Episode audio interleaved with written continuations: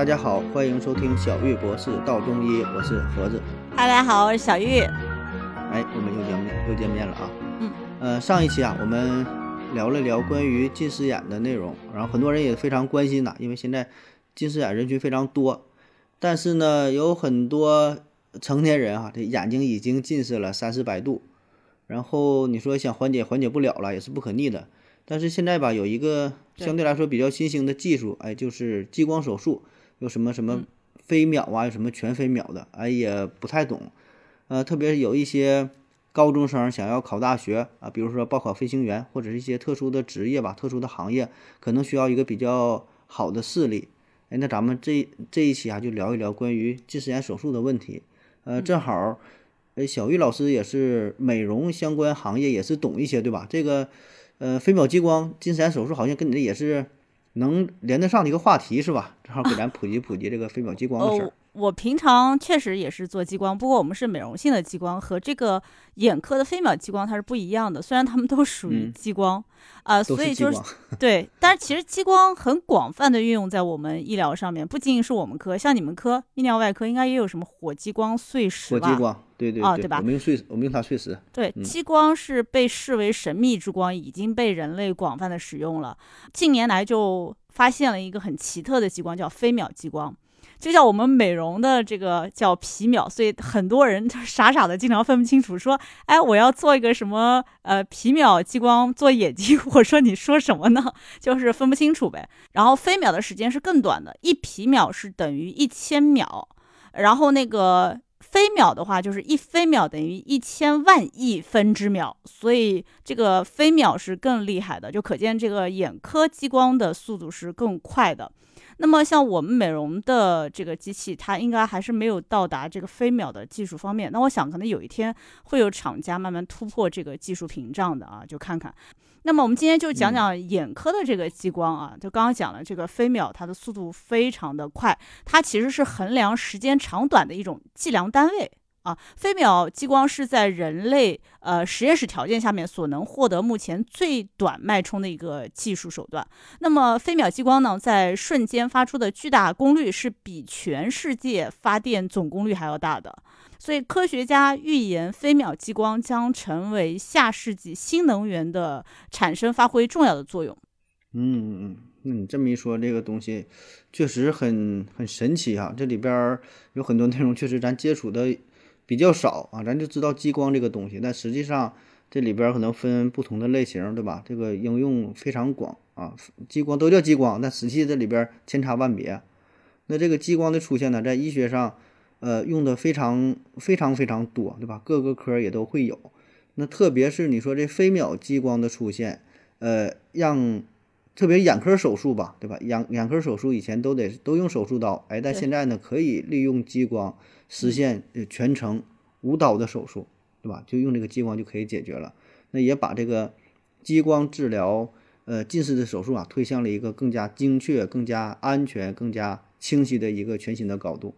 呃，我感觉可以说吧，这眼科手术吧，一直都是非常非常精精微的，对吧？在各个医院也都是跟咱外科手术相比，咱外科比较比较粗犷，对吧？用用刀啊，你说这做手术，眼科呢一直都是。可以说代表着医学的一个前沿科技。那这个飞秒激光，那更是把它聚焦在非常非常小，甚至说比这个头发丝还要还要小的，而且右眼可能无法分辨的一个非常狭窄的一个区域上啊，这个真是精工细作了啊。那我看到一个报道啊，说，呃，早在我国正式引进飞秒之光、飞秒激光之前呢，其实在英美啊等等这些发达国家，他们就已经。有过这种使用了啊，但最开始也可能不是用在呃治疗近视眼上啊，他们会对一些呃海军陆战队啊，或者是一些战斗机的飞行员，哎，对他们进行这个飞秒激光的手术。因为啥呢？这些特殊的职业吧，就这这些战士，他们需要一个更好的视力啊，特别是夜视力啊。那么经过这个手术之后，就是可以视力就明显提升，哎，看得更远，看得更清楚。然后后来可能。慢慢的应用到了临床当中，才推广开啊。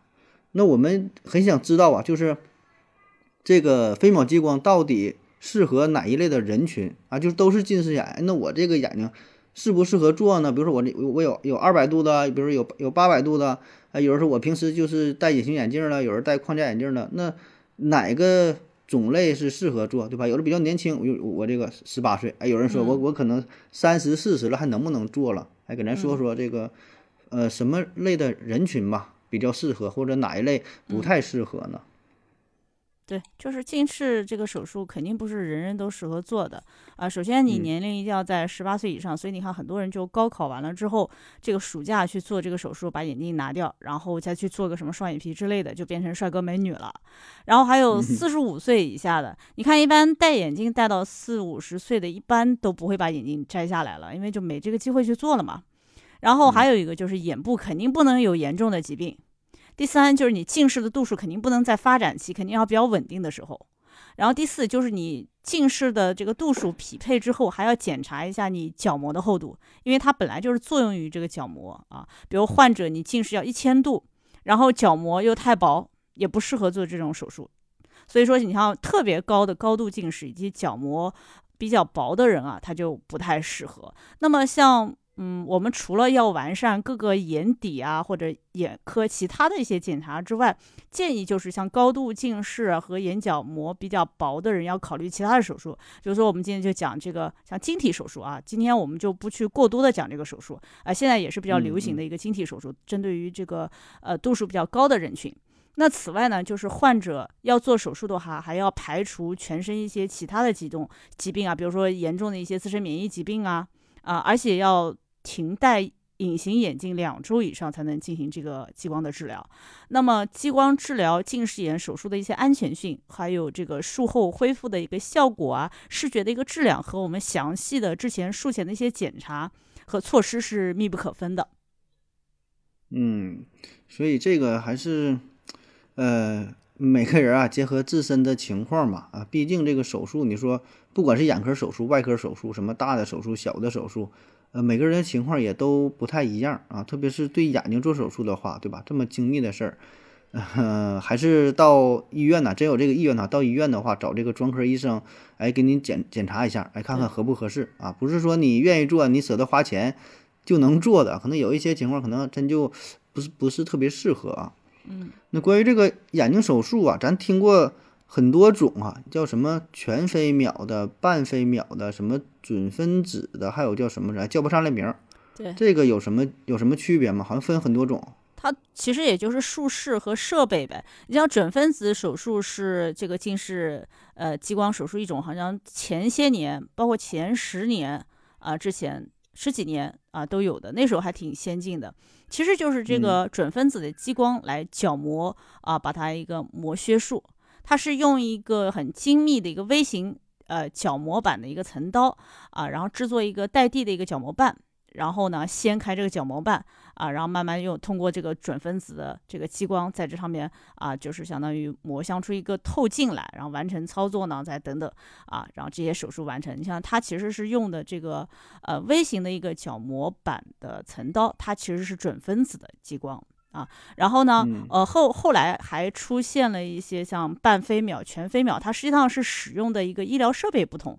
那对于近视的一个严重程度，它也所有所选择不同。那全飞秒的话，它是属于比较常见的，现在常见又很流行的一个治疗方式，主要就是使用飞秒激光设备来进行一个手术治疗。刚刚我们都讲了，这飞秒是非常先进的，对吧？用于呃军事科学上面都非常好啊。现在就来。用用在这个医疗上面也是非常顶尖的。那么对于轻度的一些中度的这个近视有很好的作用。在治疗过程当中呢，肯定是要比其他两个这种手术对眼部的一个创伤要小，它能够快速的达到这个消薄我们角膜和修复角膜的一个作用，然后恢复期也很短。就短期就让你的视力得到一些改善，而这个半飞秒主要也是通过这个设备，但它可能是两个不同的设备。对于一些中度或者是高度的一些近视，远视它都有一些好的效果，对吧？这是和全飞秒不同的。那么在手术之前，还是需要到这个大型的医院去做一些眼部准确的、全面的检查，来准确的判断你近视的一个度数。啊，就是那在手术之后，可能还会发生一些眼部发红啊，或者局部的一些肿胀这类的一些并发症了。嗯，哎，那我们能不能简单的理解，就是这越贵的越好啊？是不是就这个贵的，就是最好的？它能它能替代那些相对比它便宜的？因为这价格呢不太一样，我感觉好像有的得一万多，贵的可能得两万两三万，可能也有吧。这个不太关注，但基本好像都得这个价。是越贵的能覆盖的人群越广一些吗？越贵越好吗？目前应该是就是传统的手术，准分子手术，呃，有一部分人是不能做传统的手术，但是他们可以去选择一些呃飞秒全激光的一些手术。所以全飞飞秒全激光手术可能说起来范围是大一点。你像以前有角膜就比较薄的，然后近视度数高的，它不能够准分子手术啊，他有百分之十的人可以去做这个全飞秒。然后还有以前就眼裂比较小，眼裂是什么呢？就是我们的内眼角、外眼角，嗯啊，这种眼裂，嗯，比较小。然后那个角膜直径也很小，然后角膜比较平的这些啊，然后无法用这个我们机械的一个金属刀去去去搞这个角膜瓣的人，也是可以考虑用这个全飞秒，因为它更精准嘛。那这个。全飞秒呢，还可以用于一些像这个做了准分子激光之后出现的一些过矫正视力啊，或者是欠矫正视力，呃，之后就是来二次手术修复的第一选择。那么还有一些对于害怕用这个机械金属呃角膜板层刀切割角膜的一个患者，我们也可以啊，只要你的条件允许，可以考虑做这个全飞秒。当然有对手术效果要求很高。然后说我钱不差啊，也是可以建议用这个全飞的。嗯，啊，这个还是结合自身的呃具体的情况，对吧？结合结合你的这个病情，结合你的 腰包，是吧？也都是综合考量一下。反正还是最好能到专门的医院，对吧？咨询一下。咱这只是说一个大概啊。然后下面咱说的就是关于安全性的问题吧。啊，可能。呃，这也是大伙儿最关心的，对吧？这眼睛嘛，毕竟是心灵的窗口。那总体来说，应该是安全性还是比较高的，对吧？而且你真正说能，呃，经过医院说同意给你做这个手术，必然也是说符合各种检测之后，对吧？你符合的人群才能给你去做啊。呃，当然了，这个话分两头说哈，这任何一个手术，呃，也都是有一定的风险性的啊，还是。慎重选慎重选择，对吧？那安全性而言呢，激光近视手术的作用范围呢，也是在表浅的这个眼表，也不会触及到眼内的这个复杂的组织。那另一方面呢，无论是这个呃什么全飞秒、半飞秒这个手术，整个过程呢都是激光来完成的。那要是相比于之前的所谓的这种机械机械刀啊，比它的这个呃精确性呢还是要。高一些的，对吧？这个相对的风险是会大大的降低一些啊。对啊，所以你做手术，无论是哪科的手术，再小的手术，还是有可能会在你身上出现一些并发症啊。不在你身上，可能在他身上。我们不能百分之百啊，所以我们做手术是必须要签订这个手术知情同意书的。那么近视激光手术主要是有两个弊端啊，在术后会出现，有的人眼睛干，然后晨起，特别是早晨起来的时候啊，特别干。大部分人在大概半年左右，呃，会就是缓解。那么飞秒的手术大大缩短了这个眼干的时间，它一般来说是少于三个月。但有的人可能条件好一些，说不定不干。还有一个就是眩光感，就是。呃，你你眼睛就做完了以后，发现您周围怎么就一圈一圈的光圈出现了？虽然你看得见啊，就是视力变好了，但是会有这种眩光感。还有一个夜视力下降，就是你晚上的时候觉得，哎呀，我怎么看不见啊？就是是不是有点哎，晚上不行。嗯，但是在这个专业眼科医生的指导下呢，你做好术前的准备和术后的一些护理。然后多注意保护我们这段时间的一个眼睛啊，应该是可以大大的避免这些问题的啊，几乎就是说做完之后可以像正常人一样生活。嗯嗯，我觉得这个还是一些小概率事件吧，可能每个人个体差异不一样，对吧？术后的恢复好坏呀，呃也不一样，那绝大多数应该还是好的。你就像是说使用这个广谱抗生素，对吧？带来的效果确实可能有一些弊端，但总体呢。相对来说还是利大于弊，对吧？绝大绝大多数人应该都是好，要不然这个手术也不可能推广开了。哎，对啊，就是手术这个选择设备的一个呃，就是你自己怎么选择啊？到底是做这个术式还是做这个术式？我选这个机器还是那个机器？它确实会带来一样不一样的一些弊端。你比如说，相比于其他的主流激光术式，这个全飞对于角膜薄的人群就不太友好，因为全飞的话，它对角膜的一个厚度是要求比较高的。然后，相对于其他的一些术式，全飞对于角膜的一个曲率也是要求比较高的。然后，相对于其他的术士，他对手术医生的一个操作水平也是比较高的，所以就主要就是涉及到一个透镜的取出啊，然后一旦发生这个透镜破坏或者是取出不完整，都会引起一些相关的一些并发症，而且相对修复是比较麻烦的。嗯，那按你这么一说，反正如果能选择的话，尽量还选择稍微高级一点的，是吧？可能会更更好一些。对，应该是适合自己的。适合这里的，嗯，对对，就是呃，你也知道做这个激光手术挺贵的嘛，就好多都是学生啊，然后现在就是你看一下都一两万，一下拿出来其实也挺难的啊，所以就是像准分子手术啊，还是半飞啊、全飞啊，反正价格相差挺大的，我觉得还是根据自己情况来考虑一下，哎，性价比高一点的又适合自己的，觉得是最好的了。嗯，那还有一个大伙儿都很关心的问题啊，就是做完这个手术啊。哎，说我这个眼睛我能恢复到什么状态？那术后呢，会不会有什么一些并发症，或者说能不能再复发呀？哎，有什么一些异常的感觉呢？有什么不舒服的地方吗？呃，反正我周围的人他们做了，呃，有的人是眼睛哇说好疼好疼，然后疼了一周；有的人说做完以后还行啊，只是说一直干一直干，就是眼睛就天天得滴那个眼药水。上次碰到了一个同学，我说：“诶，你不是不戴眼镜了吗？怎么最近戴眼镜了？”我说：“你以前不是做过激光的？就是我们那时候高考的暑假的时候，他做了激光啊，所以我一直知道他不戴眼镜。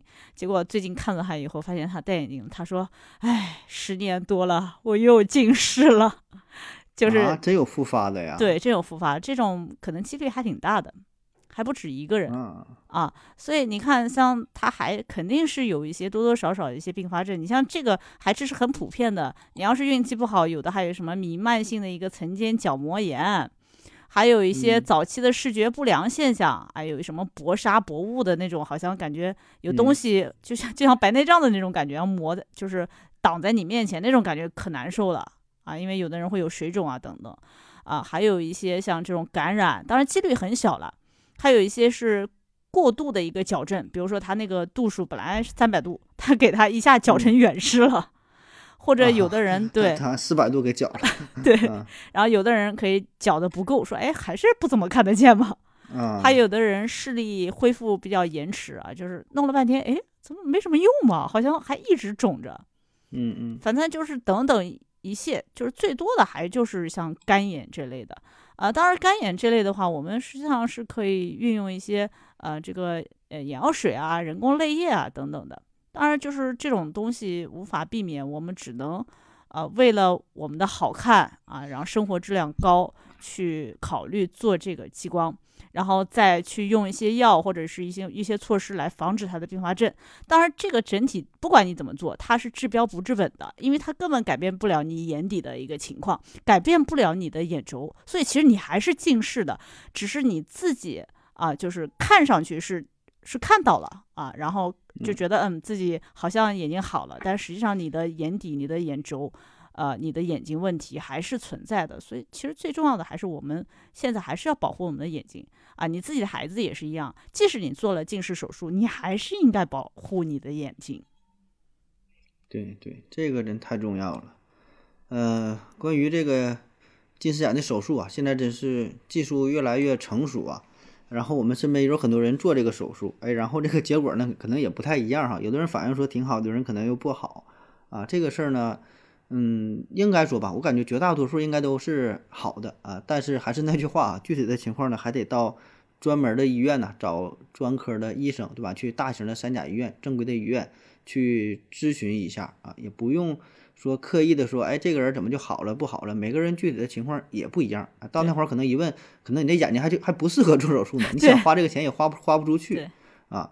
所以这个还是做好一定的心理准备，然后可以多多咨询打听一下。但是网上的一些呃小的不正规的网站呐，这个就别参考了啊。真要有需要的话啊，就去正经医院看一看，也就 OK 了。然后结合自身的情况，然后考虑，哎，是否需要啊做这个手术啊？说一千道一万，最好能在没出现近视眼之前嘛，能够能够预防一下，能够能够保护好自己的视力。对对对。那好了，今天的节目就是这样，感谢各位的收听，谢谢大家，拜拜，拜拜。